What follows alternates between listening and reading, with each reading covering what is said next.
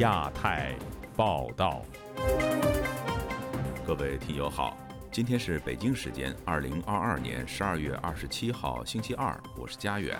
这次亚太报道的主要内容包括：中国各地新冠合并肺炎案例增多，怀疑非奥密克戎病毒株所致；央视两大金牌节目系列报道试图重振民企信心。浙江台州某医院祝贺急诊破二百万人次遭批评，近五十个团体联署去信拜登，盼美国政府能够继续帮助香港抗争者。解放军再出动七十一架次军机扰台，台湾打算延长兵役至一年。接下来就请听这次节目的详细内容。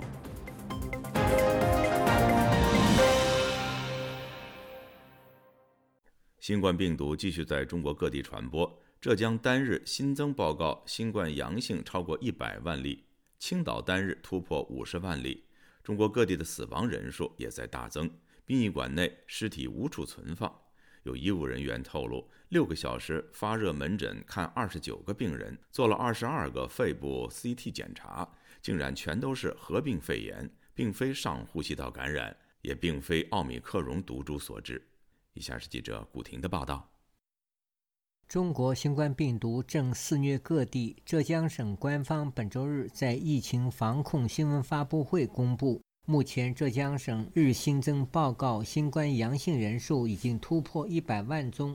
官方预计，浙江省疫情高峰将提前到达，在元旦前后进入高位平台期。期间，日新增阳性人员最高将达两百万，高峰预期为期一周左右。家乡在浙江的上海居民张先生本周一接受本台采访时说：“他原打算去浙江过春节，但因为疫情严重，已放弃行程。”浙江一百万，他是官方公布的嘛？他们也跟我联系说了，很厉害，都不敢出门，连村庄里现在有的人办喜酒，办什么酒席啊，都怕。有的人刚好定的时间要结婚，等办了酒席，几乎没人来。本来我们是想安排在浙江过春节的，那现在情况只有看了，今天都不知道明天了。上海官方虽未公布新冠阳性人数。但当地的居民估计感染人数不会低于浙江。有上海居民周日上传的视频显示，上海市宝兴殡仪馆业务大厅内，数百人排队等候办理殡葬手续，人龙排到门外大街上。现场视频拍摄者说，许多人四点半就来排队。这是今天的拿号情况。你们方便的话，明呃星期一早上一定要找来一个人排队，放心，大门不关的。这是真人真事啊啊！礼拜一能能叫一个人早点来排队。中国国家卫健委本周日发布通报，即日起不再发布每天疫情讯息，将由中国疾病预防控制中心发布相关疫情讯息。供参考和研究使用。官方的解读是，卫健委不公布疫情，是将新冠疫情由甲类传染病降低为乙类。此前一天，山东青岛市按监察数据推断，当地每日新增感染人数约有五十万人，两日内在此基础上以百分之十的速度增加。青岛居民约翰告诉本台，实际感染人数应不止五十万。他说。超过这五十万，因因为太快了，就像洪水一样啊！没想到这么快。青岛我觉得应该也得上百万了，应该。我家附近就是呃医院啊，我我天呐，本来医院外面有几辆车都是专门拉嗯呃这种病死的人的，平常都闲着，哇，现在全都在那排着队拉啊。我们全家全都感染了。官方通报的确诊及死亡数据与现实死亡人数相距甚远，一向备受质疑。对于医院人满为患，官方并未正面解释。有医务人员网名“景社华年”留言写道：“六小时的发热门诊看了二十九个病人，其中四个带家属开药，三个自己开药，二十一个收住院治疗。”做了肺部 CT 检查的二十二个全部合并肺炎，也就是说，目前的这个病毒不是上呼吸道感染，不是奥密克戎感染。另一朋友圈内对此次病毒致死原因，业内人士分享消息。一位网民说：“北京病理同事对他说了几句很吓人的消息，通报这次疫情里边混有很多的原始毒株，不知道哪里来的，所以出现了很多中青年的大白肺，因为没做核酸测序，不知道是否原始毒株。”爆料者称，病毒不会返祖的。这个病毒看来是来自某种保存后现在放出来的。对于放毒的说法，本台目前无法证实。本台上周曾报道，北京、河北等地近期传出大量新冠死亡病例，超出人们的想象。不少患者出现白肺，即肺部出现不同程度的白色浊斑纤维化。有疾控中心人员说，这很可能是奥密克戎和德尔塔。变异株同时存在，造成较大的破坏性。世界卫生组织上周表示，尚未收到中国的新染疫住院数据，希望派人前往中国提供协助，均被中国婉拒。韩国日前宣布，将加强对中国入境者的防疫管理，只要体温超过三十七点三度，就得和同行人员接受 PCR 检测。自由亚洲电台记者古婷报道。中国全面松绑防疫管制之后，疫情急剧恶化，感染人数暴增。网传浙江台州一家医院图文并茂的庆祝急诊服务人次创新高，受到强烈质疑。有评论认为，有关的宣传是中国当局管制水平的缩影。以下是记者高峰的报道。卷入争议的是浙江的台州市中心医院，网传图片显示。医院的大屏幕和电子看板曾显示一幅红色的宣传海报，正中写上“喜报”两个书法字，并表示：二零二二年十二月二十一日，我院门急诊服务人次突破两百万。据台州市中心医院官网介绍，医院在两千年六月落成启用，号称集医疗、教学、科研、保健与康复为一体的。三甲综合医院，网传的一份当地医院综合实力排行榜，台州市中心医院在当地排行第三。浙江省单日报告阳性人数早前冲破一百万，当局预料元旦前后每日新增感染人数会达到两百万。在这个时候传出这样一份喜报，网民议论纷纷。浙江一名姓毛的居民认为，类似的事件发生在中国大陆不足为奇。在正常的一个社会是不应该有这个这样的事情，但是在我们现在这个社会，什么都很发生这种情况了，好像就是见怪不怪了。他把成功的建立在这个人家的痛苦之上。大陆这边的这种情况是很普遍的。有网民形容医院是丧事喜办，太没有人性。有留言则认为，院方并没有庆祝病人，只不过看病的人多了，生意好了，赚钱了。美国纽约城市大学政治学教授夏明表示，在中国，医院被视为一门生意，就连官方也认为，医院办得好可以促进经济发展。中国的政府了都在强调了，把这些什么医院呐、什么医疗系统啊，打造成一种支柱产业了。我觉得全都是变成一种盈利为目的，就一切呢都变成了对呃 GDP 的贡献，那么对经济的贡献。夏明说，中国一些省市尝试仿效西方，把群体免疫视为终极目标，却操之过急。因为西方它之所以走出了这个疫情呢，其中很重要的原因就是这个疫苗。疫苗的有效性，感染以后呢，治疗药物的到位。中国疫苗呢，它的有效性呢是有疑问的。这些治疗的这个药物，莲花清瘟胶囊啊等等呢，是没有任何的科学的根据了。中共领导人呢，以为觉得现在你进行快速的推进群体免疫了，可以把中国呢就是走出这么一个疫情了，最后呢那个可以恢复经济。恐怕恐怕他们有一种非分的一种虚幻的想法。他说。从台州市中心医院的宣传广告可以窥见中国的政治现状。中国呢，整个呢陷入一种低智商的一种那个运作的这么一个模式。地方上的这些马屁精，尤其走到什么县市一级的这些人呢，盲目的那个就是信任呃最高领导人的这个所谓的英明决策。所以我觉得呢，这种盲目的乐观呢，其实反映出中国政治今天呢就是一种盲人瞎马了，就是赶夜路了。面对各方批评，台州市中心医院的工作人员十二月二十五日回应表示，已经向院方领导反映有关情况。自由亚洲电台记者高峰香港报道。中国疫情到底有多严重？有一个另类的观察指标。有网友发现，中国官媒央视新闻联播主播康辉已经连续六天出境，有网友戏称他为“天选打工人”。除此之外，连咳嗽都能够咳上热搜，全网都在关切止咳的药方。以下是本台记者黄春梅发自台北的报道。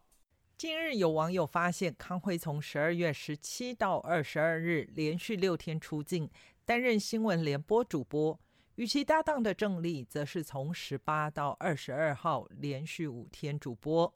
文章标记：康辉是天选打工人吧？还戏称留给康辉的西装并不多了。据报道，央视的新闻联播一共有八名主播，分为四组，每天都会轮班。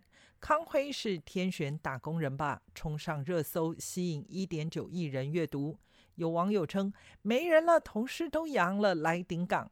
边上的郑丽也是感觉他已经笑不出来了，和大熊猫一样珍贵，保护好。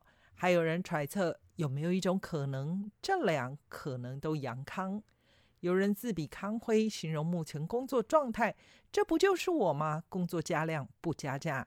上海的顾先生告诉本台，他看北京市立殡仪馆、三零一医院都是灯火通明，大家都阳了，所以中国就不敢再报了。他现在只有康辉一个人出来，那么其他人，那么肯定有问题了，出问题了。出什么问题？那么也就是阳了。以上海为例，顾先生说，现在到处都是阳性，马路上只有快递小哥，车也少了，人也少了，跟风控时期没两样。转型成国企的上海邮政几乎陷入停摆，他到邮政局寄东西，一个星期都寄不出。那个网上订购的东西，都说我们这个上海的地区也封控，所以封控地区发不了货，停了。我在那个拼多多上。买的那个酒精啊，就是消毒酒精啊，就是防疫性的消毒酒精。我订了啊，我订了四五天，他不发货了。他说你们这个地区封控，啊，不发货了。那么实际上就是变相的封控。北京的异议人士季风接受本台访问时表示，连中央经济工作会议都有高官缺席，更何况是央视主播。人在北京的季风说，现在北京十个打电话发烧的，九个是阳性。他说道：“有朋友直接把父母钥匙都给没收了，不让出门，也不让见人。还有家乡的国宝告诉他，整个公安大楼一两百个人全阳了，只剩几个人值班。在他们看来，死个两三百万算不了什么，因为六零年死了三千来万，这个国家都乱不了。天天那个殡仪馆门前排队，你见有几个人？”敢发火！在中国，近期的问候语不只是“你阳了吗”，就连咳嗽都能上热搜。济南日报旗下的新黄河新媒体报道，乱用止咳药当心导致肺炎，全网都在求止咳。医生紧急提醒提到：“你还在咳咳咳吗？一直咳嗽会引发肺炎吗？”近日多条与咳嗽相关的词条登上了热搜，相关话题也获得近两亿人的阅读量。咳嗽不止怎么办？网友留言踊跃，咳两天感觉要把肺给咳出来了。七号阳了，到现在还在咳。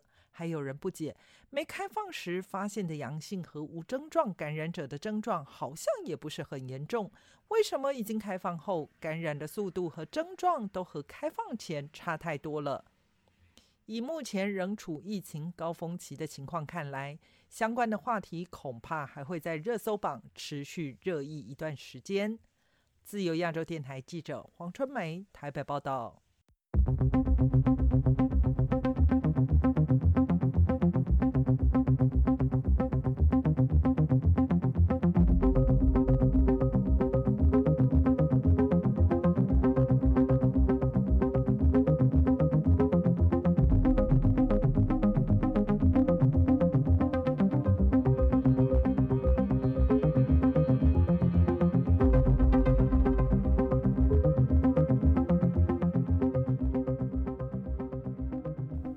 央视近日在新闻联播等两大金牌栏目同步推出对民营企业负责人的访谈，称赞他们对中国经济发展的贡献。有评论认为，当局如果想挽回民营企业者的信心，应该拿出行动，而非口头安抚。以下是记者古婷的报道。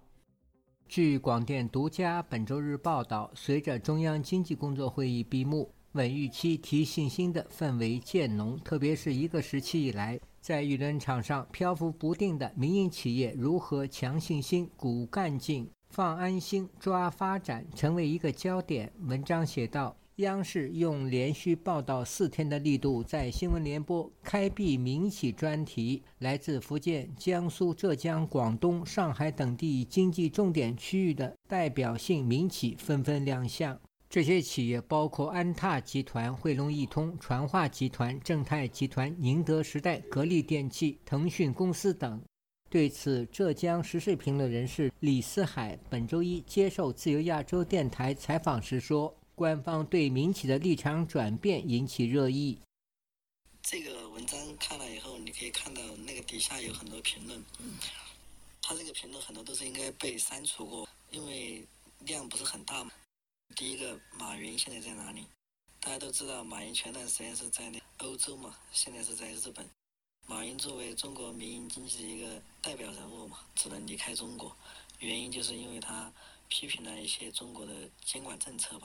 李四海认为，一切都要在中共领导下，使得许多商人不敢再做商业投资。他说：“还有一个原因，就是因为这个动态清零疫情这几年，大家反反复复的被折腾，大家的钱啊、精力啊，包括身体啊，这都会受到很大的影响。”央视财经评论节目还邀请了嘉宾和评论员，连续三天推出“民营经济发展信心足，舞台大，用好用足民营经济发展红利，从抢单热到招工潮，民营经济抢抓新机遇”节目，为企业解答新政策。主持人认为，随着相关支持政策和措施不断深化，民营经济必将激发出新活力。有网民留言，希望对企业的扶持不要只落实在口头，真倒下的企业是爬不起来的。还有留言写道，希望制定民营法。时事评论人士孙兴对本台说，官方提出振兴民营经济，其实是想扩大内需，但是三年疫情封控，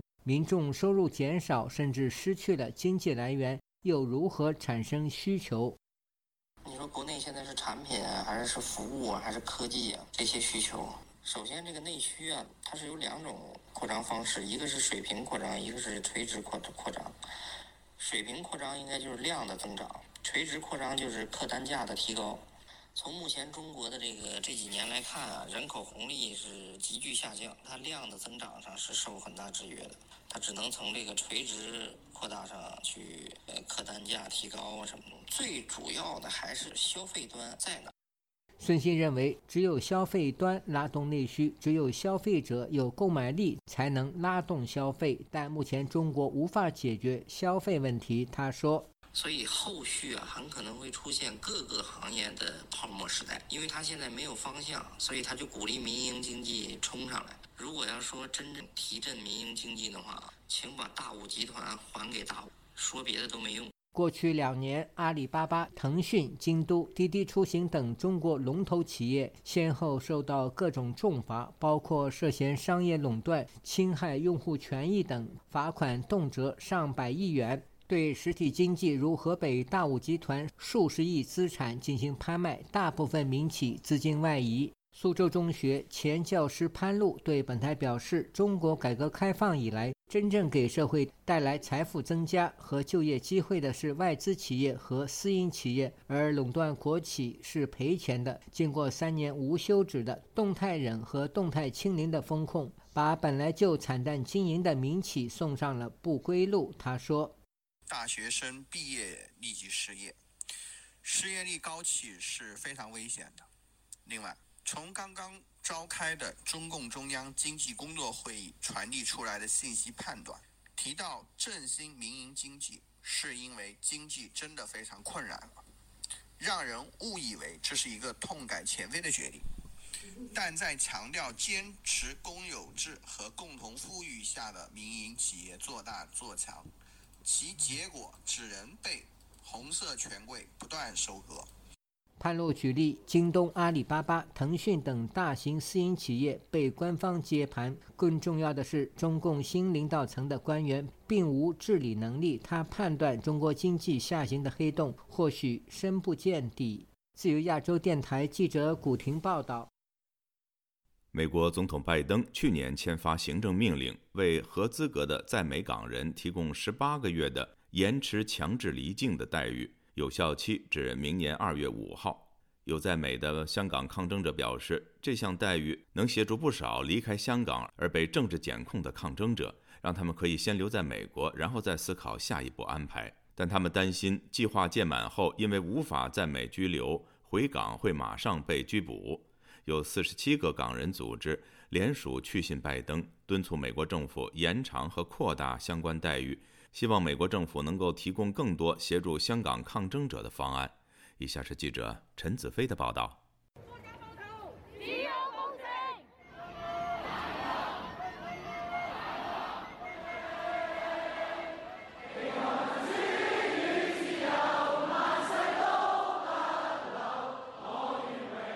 二零一九年，超过两百万香港市民走上街头抗议。香港人林子轩是两百万之一的其中参与者，一直低调参与示威的他，与很多香港人一样，觉得示威是基本人权，不会因为表达意见而有危险。直到二零二零年，他为现实已流亡的民主派立法会初选参选人张坤阳担任选举团队志愿者后，改变了他的想法。在二零二零年，帮了张坤阳当他的初选团队 volunteer，被人拍到了。过了一阵子，我就发现有一些奇怪中年大叔开始跟踪我，非常高调的拿着手机或向我这个方向拍。那我会快步离开，他们就会跟着我。我在一个心理辅导的诊所里面工作，他们会在我工作诊所的大厦的 lobby 等我放工，跟我一起去那个巴士站，跟到我家大厦。这样，我们都是普通的市民，很多没什么知名度的示威者都会受到这样类型的骚扰。林子轩表示，因为没办法忍受长期的骚扰，在二零二一年七月离开香港。因为很想继续为香港议题做倡议工作，拿着旅游签证到了美国再找出路。他抵达后，美国政府宣布为当时已经在美国的香港人提供延迟强制离境的待遇，可以多留在美国十八个月。他表示，这项安排对很多难以证明被迫害的香港人很有用。如果没有这项安排，他不能留在美国，要回香港的话，必定要面对被拘捕的风险。不是所有香港人都可以 apply asylum，因为二零一九年的运动就是 anonymous 嘛，所以很多人都不会 store 任何可以证明自己参加了示威或是游行，然后有被捕的风险的一些证据。所以 DED 其实是一个非常好的 program，因为只要你是八月五号以前来到美国。可以让当下有 danger 的或是有 risk 的香港人先来到美国，还可以找工作 support 自己。如果没有了这个第一滴呢，回香港的话，一定会被人逮捕。延迟长期离境的待遇只是到明年的二月。海外的港人团体香港民主委员会在圣诞节前夕向美国总统拜登发公开信，希望美国政府尽快公布延长相关的安排。公开开信的呼吁获得四十七个港人团体联署参与，还有其他关注人权的团体支持。香港民主委员会执行。总监郭峰仪表示，估计最少有几千名香港的抗争者透过这项安排暂时留在美国。这次发表公开信，希望能把协助港人留在美国的安排再延长十八个月，为抗争者换来更多的时间计划下一步。以往有参与示威的香港人回香港的话呢，他们是有可能。被政府做政治检控的。所以他们就希望可以在美国逗留比较久的时间，想要申请难民呢，还是其他方向呢？找到他们下一步应该要怎么样走？因为有一些人，他们呃可能是曾经被香港的警方记录过他们的身份证，所以他们想看一下香港警方会不会继续做下一期政治检控。要是不会呢，会呃考虑回香港的。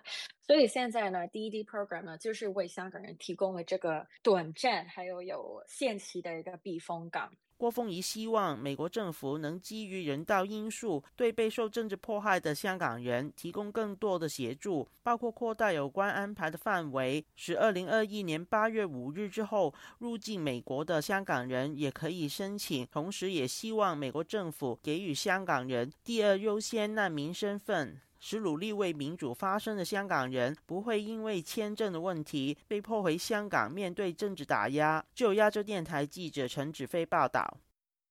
美国总统拜登签署2023年度国防授权法案之后，中国解放军25号随即在台湾周边海空域举行军事演练。紧接着，台湾的国防部26号证实，共击71架次扰台，创下今年以来数量最高纪录。为了应对台海紧张局势不断升温，台湾的总统蔡英文将在星期二，也就是二十七号召开国安高层会议，渴望拍板义务役延长一年的方案。以下是记者黄春梅发自台北的报道：解放军东部战区二十五日在台湾周边海空域组织联合战备警巡和联合火力打击演练。解放军东部战区新闻发言人施毅宣称，这是针对当前美台升级勾连挑衅的坚决回应。隔一日，台湾的国防部发布新闻稿指出，从二十五日上午六点到二十六日上午六点，侦获共击七十一架次。共建七艘次在台海周边活动，其中多达四十七架次共机逾越海峡中线以及进入西南空域，这是今年以来共机扰台数量最多的一次。台湾的国防安全研究院国防战略与资源研究所所长苏子云接受本台访问时表示。东部战区的做法是支持反应，主要是应对美国总统拜登签署国防授权法，把台湾视为非北约的主要盟国，给美国总统权力调拨美军支援，这等于在法律上把台湾视为准盟国的地位。快闪型的，所以它是用来做一个军事上呃传递政治讯号，嗯，就不像八月军演那影响会那么大了。台湾会有那个就是呃就是更完整的这个准备。呃，包括可能就是呃，在呃兵役上，还有就是未来在国防预算上面都持续的强化。为了应对中国威胁日益升高，台湾的总统府发言人张敦涵二十六日表示，台湾的总统蔡英文预计在二十七日上午十点在总统府召开国安会议，就强化全民国防兵力结构调整方案进行讨论。下午三点半，蔡英文将在总统府召开记者会。向社会各界报告并接受媒体的提问。张敦涵表示，相关法案经国安会以及国防部历时两年多的作业，将全民国防体系进行通盘检视与调整，并严拟强化方案与配套措施。在九合一选举中，民进党挫败，尤其在年轻选票流失严重。部分人士归咎延长兵役话题吓跑青年及其家人的选票，使得延长兵役议题在台湾不只是国防问题，更是政治棘手议题，使得宣布时间一延再延。民进党立委刘世芳对本台表示，他询问过周遭年轻人及其亲友，多数都认同并支持。他说：“所谓的怕战争，不要当兵是完全不对等的说法。相反的，怕战争就要抵抗。如果兵役延长为一年，可以增强国防实力，更能阻绝战争发生的可能性。就算是有这些先进的武器进来，你也必须要有好的训练，这些人才能够使用啊。”台湾有部分反对延长兵役的论点认为，不能只是为了延长而延长，应有相关配套措施。若是训练内容没有提升，时间增加没有意义，甚至还有人质疑练刺枪不如练刺针和标枪。国民党立委曾经担任陆军副司令的吴思怀直斥这是本末倒置的说法。美国人逼蔡小英，你再不延长，我就不帮你了。你自己都不想保卫自己，你叫我怎么帮你？从军事科学角度切入，苏子云认为延长兵役一期有其必要性，因为威胁提高，必须扩大常备部队的规模才能应对。他认为这一次台湾需要正直与勇气。根据台湾民意基金会近期所做的民调显示，六成九的台湾民众认为，面对中共武力威胁，台湾当前一男只服四个月的军事训练役制度是不合理的。自由亚洲电台记者黄春梅台北报道。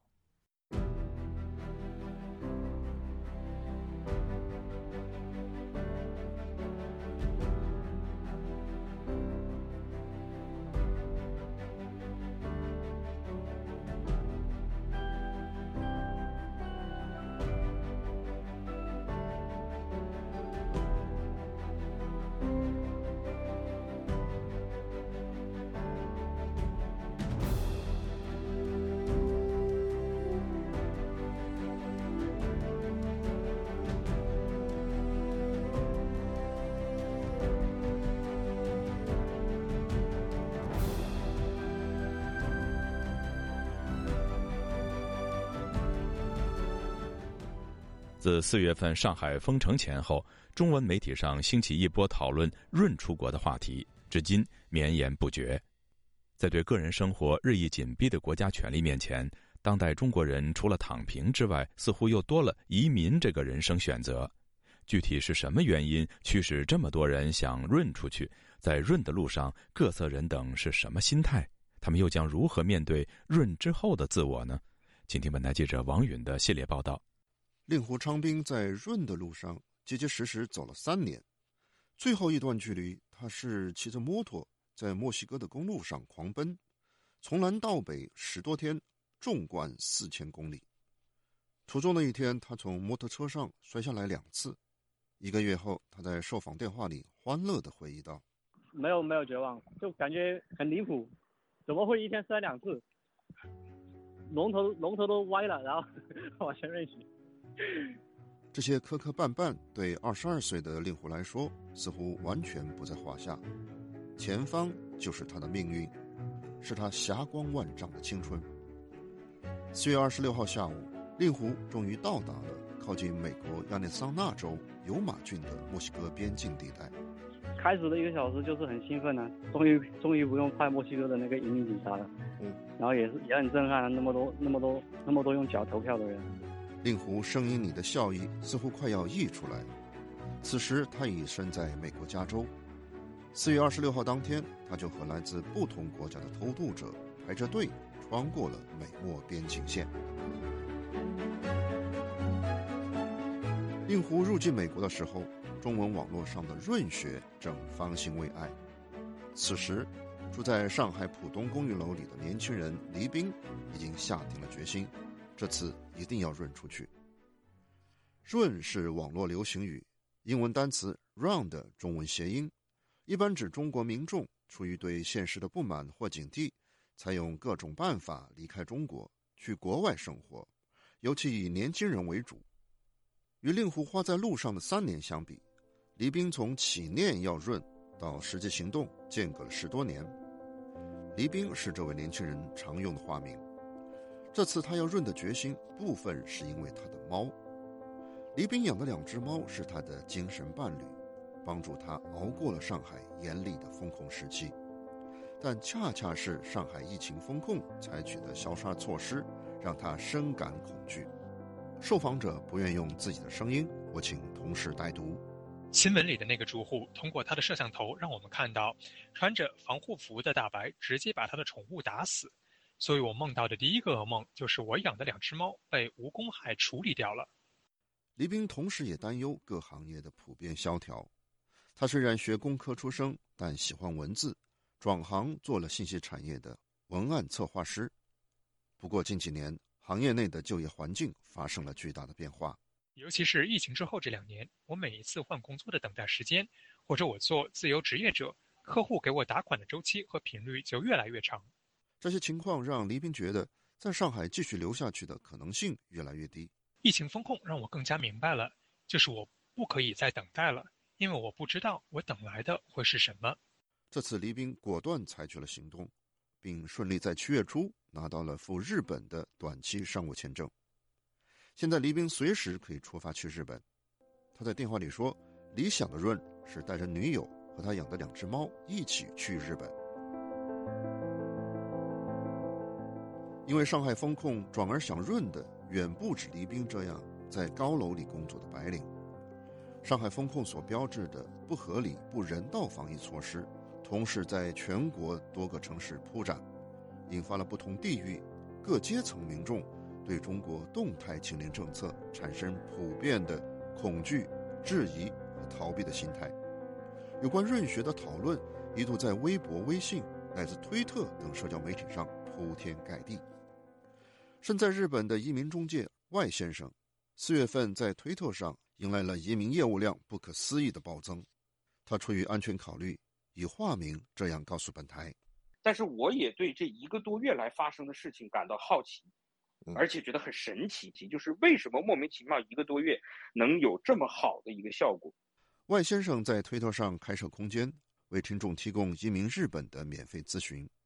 外先生回忆四月份的盛况时说。最多的时候，我的感觉就是在有一个周末，我自己看到的开设的讲如何走出去的空间有七八个，每一个空间里都有接近一千人。外星生为此所获甚丰，从四月到五月不到两个月时间，他签约代理经营管理类日本移民签证的合同就多达几十个，而这经常是日本一般移民事务所一年的业务量。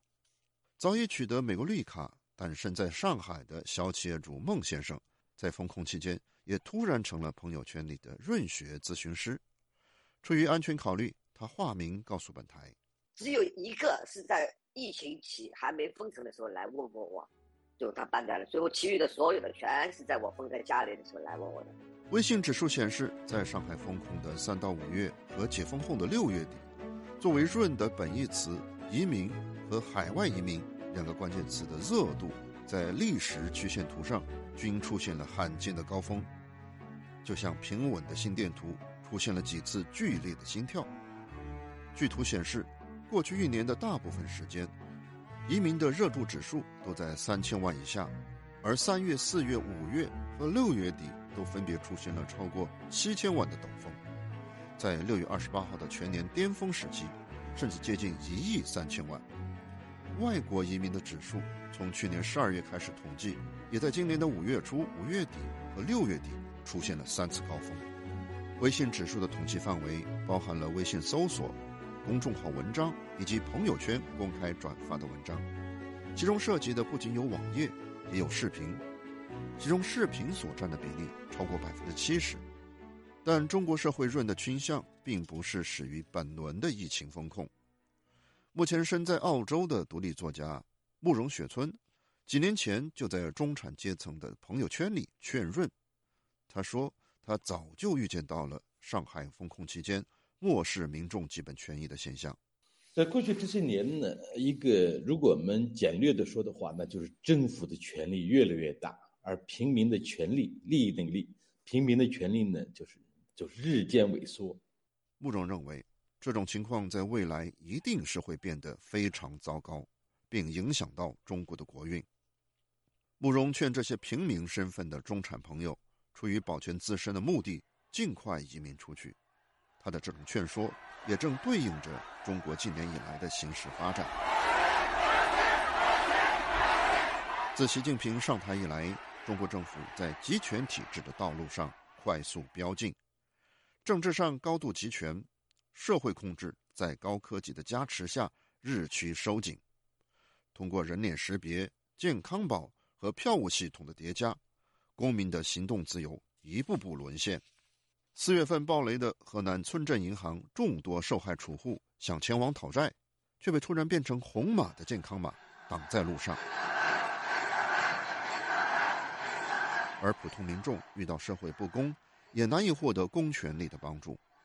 二月份被曝光的徐州丰县铁链女事件，官方接连发了五个前后矛盾的通报，但问题的真相仍然云遮雾绕。与此同时，国民经济，尤其是民营经济，在政府的重压之下苦苦呻吟。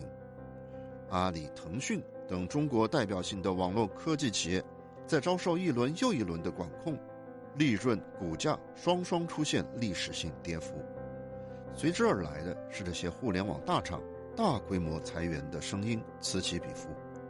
更有甚之，市值超过两万亿元人民币的校外培训产业，顷刻之间被政府一声令下连根拔除，几百万从业人员只得另寻出路。孟先生在上海的企业自2014年以来就受累于中国日趋疲弱的经济环境，他前几年就想结束生意，离开中国。在多年的经营中，他深深感受到对国家权力的失望。我做事业的，做实业的，要和各方方面面打交道。尽管我的体量很小，都是和很基层的人打交道，但是那种受受到无理的刁难这个事情，哎呀，我这个不用再举例子，对吧？孟先生的口气似乎是想丢开某个令人嫌恶的东西。孟先生实际三十年前就润出去了，但多年来一直在国内经商。下一步，孟先生准备处理完资产就彻底离开中国。你说像我们这种中国生、中国长的人，而且大部分教育是绝大部分教育是在中国受的教育的话，你说让我到一个新的环新的环境里去，并不是一个首选。那我我觉得我应该另外再找一个首选吧。他感叹一声。总而言之，就是在这里的生存环境，我觉得很难。但生存的惨烈与绝望。在来自社会底层的令狐昌斌身上，或许体会得更深。初中都没毕业的令狐，十四岁就开始在社会上打拼。令狐学历低，在社会上难以立足，在底层挣扎，让他看到了更多社会的幽暗。内心充满困惑的他，满世界寻找答案。二零一五年，他偶然在网络上看到了世界人权宣言，从那里得到了启蒙。开始理解自己和这个国家的命运。没有上升途径，就是因为权力太过于集中，权力权力影响到一切。那权力影响到一切，又是因为没有监督机制，就政府不分权嘛。嗯。然后政府不分权，没有那个新闻，没有新闻自由，没有就是媒体监督嘛。然后媒体监督，还有就是不允许上街嘛，途径，还有就是选票。苦寻命运破体的令狐，三年前因为偶然的机会从中国跑了出来。先后在菲律宾、迪拜等地短期待过，但感觉都不是自己理想的栖居地。他最后才辗转中亚、欧洲、南美和中美洲，漂流了十多个国家，到达美国。小企业主孟先生，上海高楼里的白领黎兵和打散工的令狐，在今天的中国，他们的选择使得他们殊途同归。在从中国到不同国家的路上，正络绎不绝地奔袭着不同背景、不同阶层享润的人。不少网民把这一波大陆的移民潮比作1949年中国共产党在大陆建政之后到改革开放之前的逃港潮。文化名人张爱玲和刚刚去世的倪匡都是在这一波移民潮中到了香港。现在外界多认为。当年逃港潮的原因主要是饥饿、贫穷和政治迫害。在基本生活物资并不缺乏的今天，饥饿似乎已经难以成为润的主要原因，但权力高压或政治迫害却依然催迫着不同的人千方百计润出中国。根据联合国难民事务高级专员署今年六月的最新数据，中国在海外寻求政治庇护的人数。从二零一零年的七千七百人，每年递增，在二零二一年已经达到十一万八千人，十一年增长了十四倍。但政治庇护历来都只是中国向外移民人数中的一小部分。日本的外先生在移民咨询行业也接触到申请庇护者，但只占很小的比例。他感觉中国人这两年移民主要是出于寻求安全感。就是中国人在骨子里，他是没有任何安全感，一切东西都没有保障，所以他为什么跑到另外一个国家？就尤其是我的客户，因为他迫迫切需要的是国外的身份，他不是来赚钱的，他真来赚钱，他早就来了，为什么会拖到今天？上海的孟先生也感觉，来找他咨询移民事务的人，基本是为了谋求后路。刚来咨咨询的时候，我没有发觉他们其中有一个人是想是真正的想到国外生活，他们只是想准要准备一条后后路，在万一发生不测情况下，我可以立刻走。所有人都是这个目的，甚至连把资产转移出去的想法都没有。慕容雪村认为，把今天的移民潮比作当初的逃港潮不无道理。那么现在跟那个时代最大的不同呢，在于现在的人们还不至于说因为为了吃一口饭而逃往国外，但是呢，这个是不同之处。但是我们相同之处是，你为了自由或者为安全，跟为了一口饭食物呢，其实也没有太大的差别。慕容把自己劝润的行为看作是知识人作为社会守夜人的责任，是必须向社会发出的信号。而改变国家的责任，他认为应该由有影响力的人来承担。他这次前往澳洲，正是这种责任的担当。为了出版一本国内无法出版的书，慕容在出版社的建议下，匆匆赶往澳洲。这本揭露武汉疫情真相的《进城》。武汉传来的声音英文版，终于三月份在澳洲出版。慕容有些庆幸离开了中国，至少在近几年之内，我觉得我要写很多我以前没有想过的，甚至不敢想的中国题材的作品。这是我一个作家的，就是责任，也算是一个啊暂时离开中国的作家为我的故国所负的一点责任。但是这样的工作呢，我在留在中国境内，恐怕是无法做的，无法做的。慕容并不觉得自己这趟出国是在润，有机会他还是想回去，但他和润的实践者一样，都正在，或者是想拥抱他们心目中的自由。黎兵说：“自由就是每个人能够按照自己的意愿，有尊严的活着，哪怕只是想做一个普通人。”黎兵有着自己的人格理想。他提到了日本作家吉田修一小说里的人物横道世之介，他实际上是非常普通的一个日本年轻人。只要接触过横道世之介的人士，都会感叹：我认识世之介这样的朋友三生有幸。这样的人会像一盏灯一样，或像一颗火种一样，始终温暖着周围的人。但黎斌认为，在当今的中国，他很难做一个自由的普通人。我作为普通人，如果我不离开中国。我唯一能做的只是四个字，叫逆来顺受。如果我不想逆来顺受，我们在推特上、YouTube 上都看到了，绝大多数国内敢于公开表达的人，就会受到政治、人权、宗教等等方面的迫害。谈到上海的生活，孟先生也用了“逆来顺受”这四个字。孟先生三十多年前大学一毕业就出国了，所以他对自由特别在意。多年经商也让他对自由有非常明确的定义。在我来说，自啊自由的话，就是说你可以不受限制，在法律没有规定不可以做的事情，你都可以去做，这个是第一个。第二个特别重要的，你任何地方你都有地方说理，你受到不公平待遇的，甚至受到国家暴力机器的不公正对待的时候，你有地方说理。准备在美国打短工的令狐昌兵则说。我说的自由是，我想不去影响到别人的情况下，我想去干嘛我就去干嘛。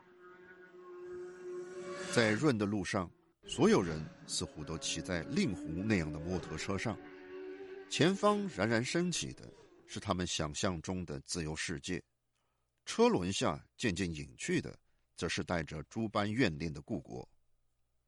但如何面对故国，这似乎并不是他们能轻易摆脱的问题。令狐说：“他不喜欢别人问他是哪里人，而喜欢别人问他是哪里来，因为他厌恶称自己是中国人。你叫我中国人，你相当于是变相的要叫我去站这个队，你懂我意思吗？因为中国他不是选出来的嘛，实际上中国只有一个政党——共产党。那我叫我中国人，那就是叫我共产党人。所以说我很厌恶这个。而从哪里来这个问题，对令狐则只意味着你是在哪里出生，哪里成长。”令狐所讲的似乎只是微妙的差别，却也包含着人生选择的决绝，而这种决绝并不鲜见。前文提到的外先生和家人移民日本已经三年，外先生甚至不想让年幼的孩子学中文，因为他不知道该如何给孩子解释中国的历史，解释诸如文化大革命、大饥荒等的事情。他说他没有所谓的乡愁，没有，绝对没有。唯一的理解哈，最诚实的就是身体的记忆，就是我想吃好吃的，就是我觉得从小到大我吃过的东西，我很很是想念。比如说我现在在日本，我经常也会去中餐馆。包括呢，说我如果说想要回国，想看一下我的朋友和亲人，这些东西是存在的。与他年龄相近的黎兵似乎更为洒脱，他说自己有可能改成日本姓名，他会去日本学一门手艺，做一个普通的钟表匠人。他会停用微信，转而用 Line，就像大多数日本年轻人那样，这是为了完成精神移民。从小沐浴着全球化烈风长大的中国年轻人，似乎早已在心目中重塑了自己与祖国的关系。他们率真而直接给出的答案，似乎在润的命运来临之前就已经做好了准备。人到中年的慕容雪村，则似乎对乡愁更加执着。他随口就提及他从未去过的洛阳。以及徐州下邳城的张良墓，我会，我觉得我这一生都会非常关心中国的事情。但是如果说这个时间越来越长，那我以什么样的身份自处？我以什么样的身份立足？这也是一个长期要长期考虑的问题。慕容显得有些犹疑。他说，在海外生活，自己可能会遭遇“我究竟是谁”的问题。如果一生都回不去的话。他更倾向于做一个世界公民。专题报道：中国润潮乍起，为安全感、自由和做个正常人。今天就播送完了。自由亚洲电台王允，华盛顿报道。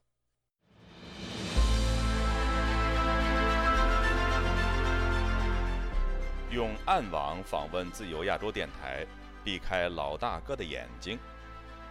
为了协助读者能够安全地获取被中国政府封锁的新闻，自由亚洲电台联手开放科技基金，为普通话部和粤语部特别开辟了尾缀为点儿 o n i o n 的暗网网址。中国大陆的读者可以借助此网址匿名访问本台。新冠病毒爆发之后的一个月，中国民众怀抱着对真理的渴求，勇猛地。翻越防火墙，自由亚洲电台普通话网站访问量暴增，社交媒体粉丝数也取得历史性突破。自由亚洲电台目前有三个暗网网址：英文版 www 点儿 rfa 六二 zl 六 z 六 o w m t l f 点儿 onion 斜线 english 普通话版：w w w. r f a 六二 z l 六 z 六 o w m t l f 点. o n i o n 斜线 m a n d a r i n。粤语版：w w w.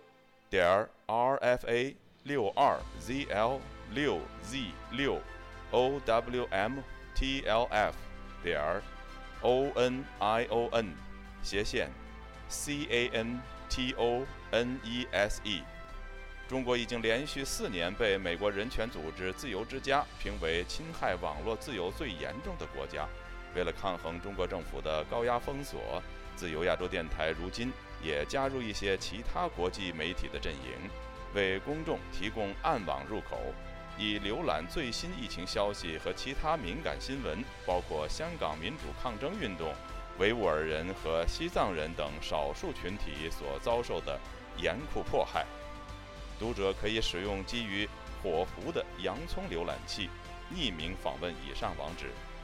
该浏览器最初由美国海军研究实验室设计。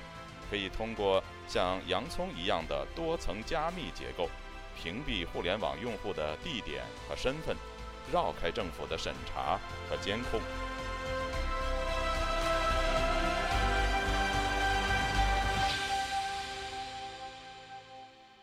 听众朋友，接下来我们再关注几条其他方面的消息。十二月二十六号是厦门聚会案三周年纪念日，涉案的多位维权律师至今仍遭当局关押。